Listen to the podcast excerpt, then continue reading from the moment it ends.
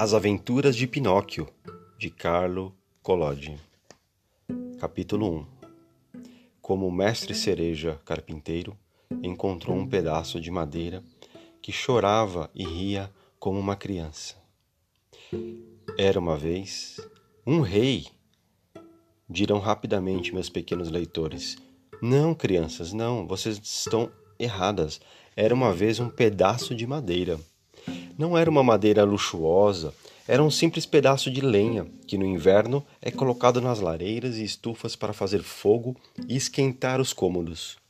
Não lembro como aconteceu, mas um dia esse pedaço de madeira chegou à oficina de um velho carpinteiro, o mestre Antônio, mas que todos chamavam de cereja, porque a ponta do seu nariz estava sempre brilhante e vermelha como uma cereja madura.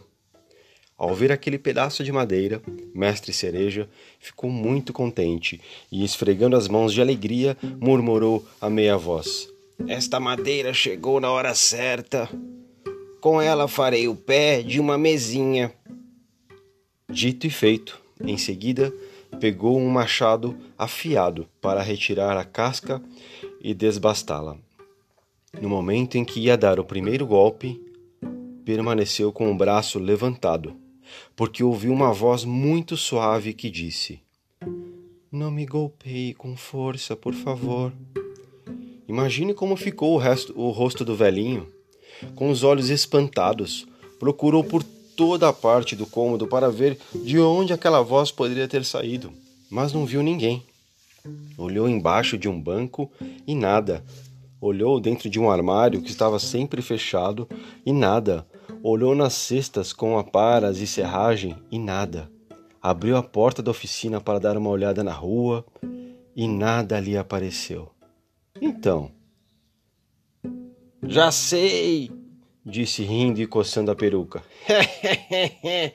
é claro que essa voz foi fruto da minha imaginação. Voltarei ao trabalho. E pegando novamente o machado, deu um golpe muito forte no pedaço de madeira. Ai! Você me machucou! gritou, queixando-se a voz.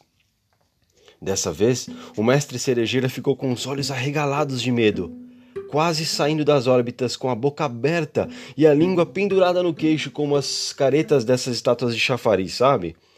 Quando conseguiu recuperar a fala, Começou a dizer tremendo pelo susto: Mas de onde saiu essa voz que disse: Ai, aqui não há uma alma? Será possível que esse pedaço de madeira aprendeu a chorar e a reclamar como uma criança? Não acredito. A madeira está aqui. É um pedaço de madeira para queimar, como qualquer outro pedaço, e serve para ser colocado no fogo e fazer ferver uma panela de feijão. Então, alguém terá se escondido aqui? Se alguém se escondeu, será pior para ele. Vou, vou resolver isso. Em seguida, pegou aquela pobre madeira com ambas as mãos e botou-a sem piedade contra as paredes da oficina. Depois, ficou tentando ouvir alguma voz lamentando-se. Esperou dois minutos e nada.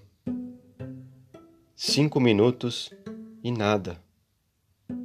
Dez minutos e nada. Já sei! disse, fazendo um esforço para rir e coçando a peruca.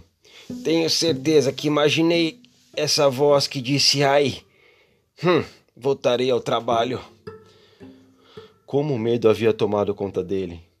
Tentou cantarolar, tentou assobiar, desviar seus pensamentos para poder criar coragem.